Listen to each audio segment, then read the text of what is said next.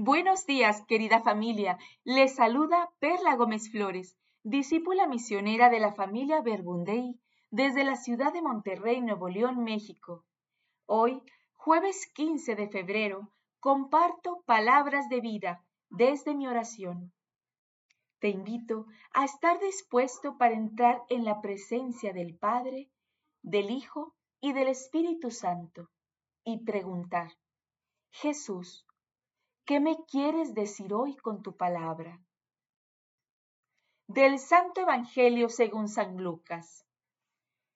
En aquel tiempo, Jesús dijo a sus discípulos, Es necesario que el Hijo del Hombre sufra mucho, que sea rechazado por los ancianos, los sumos sacerdotes y los escribas, que sea entregado a la muerte y que resucite al tercer día.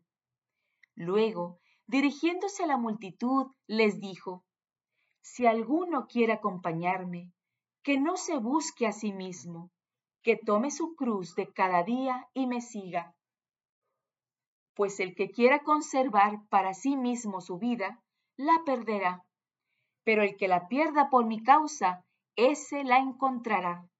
En efecto, ¿de qué le sirve al hombre ganar todo el mundo si se pierde a sí mismo o se destruye? Palabra del Señor. Gloria a ti, Señor Jesús. Gracias, Jesús, por amarnos tanto al caminar a nuestro lado durante esta cuaresma. Enséñanos a abrazar nuestra cruz con el significado profundo que esto debería tener. Gloria al Padre, al Hijo y al Espíritu Santo, como era en un principio, ahora y siempre, por los siglos de los siglos. Amén. El día de hoy se nos propone orar con la lectura del Evangelio de Lucas capítulo 9, versículos del 22 al 25. En, el Evangelio de ayer se nos invitaba a volver a Dios con todo el corazón, desde lo más profundo de nuestro ser, con compromiso, con entrega, con conciencia. No externar con vestimentas negras o expresar que estamos ayunando, mostrando caras demacradas o con dolor. Se nos invitaba a tener un propósito de cambio que nos ayudara a ser mejores cristianos, mejores hijos de Dios. Voltear hacia aquellas decisiones, hábitos y pensamientos que han estado dañando nuestra espiritualidad, nuestra salud física y mental. Que durante estos 40 días, durante la cuaresma, permitamos que nuestro Señor caldee nuestro corazón en el crisol de su amor, para ser dóciles a su plan de vida para cada uno de nosotros y que no detengamos jamás esta transformación. El día de hoy, en el Evangelio, Jesús ha mostrado a sus discípulos el espejo en el cual tanto ellos como nosotros podemos reflejarnos durante este camino cuaresmal de la mano con Cristo. Que al permitir que nuestro corazón sea dócil en sus manos, nuestra persona ante los demás será distinta.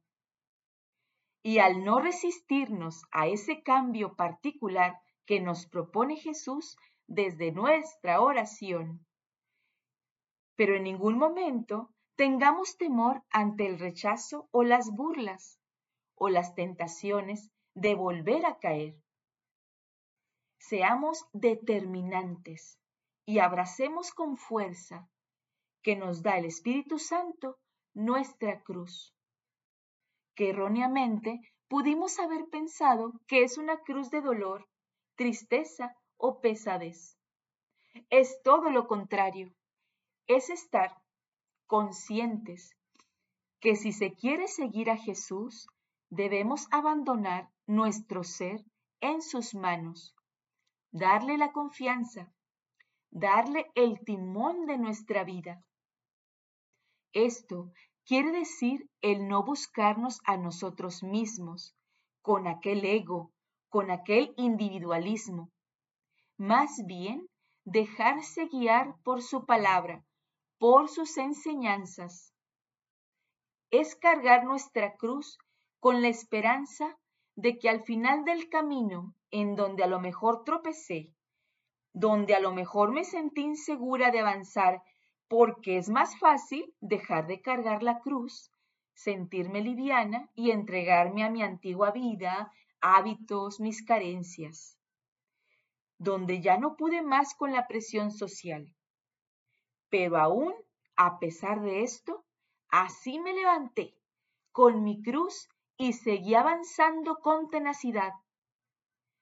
Y al final, hermanos, seremos recompensados con nuestra propia muerte mundana para dar el triunfo a la vida eterna aquí mismo, en nuestros ambientes, en nuestras realidades. Esto es perder nuestra propia vida por causa de Jesús. Ante esto, debemos estar regocijantes, porque dice el Evangelio que encontraremos la versión más hermosa de la vida. ¿Y quién no quiere vivir en la libertad, en la verdad? ¿Tú qué piensas? Pues que en este tiempo de cuaresma resuene en tu corazón el deseo de abrazar tu cruz y de seguir a Jesús, transformando tu vida hasta el final de tus días, y que seas un maravilloso instrumento de Jesús compartiendo tu testimonio y tocando con esto tantos corazones como estrellas en el cielo. Tengan todos un arranque de cuaresma muy esperanzador. Bendiciones para todos.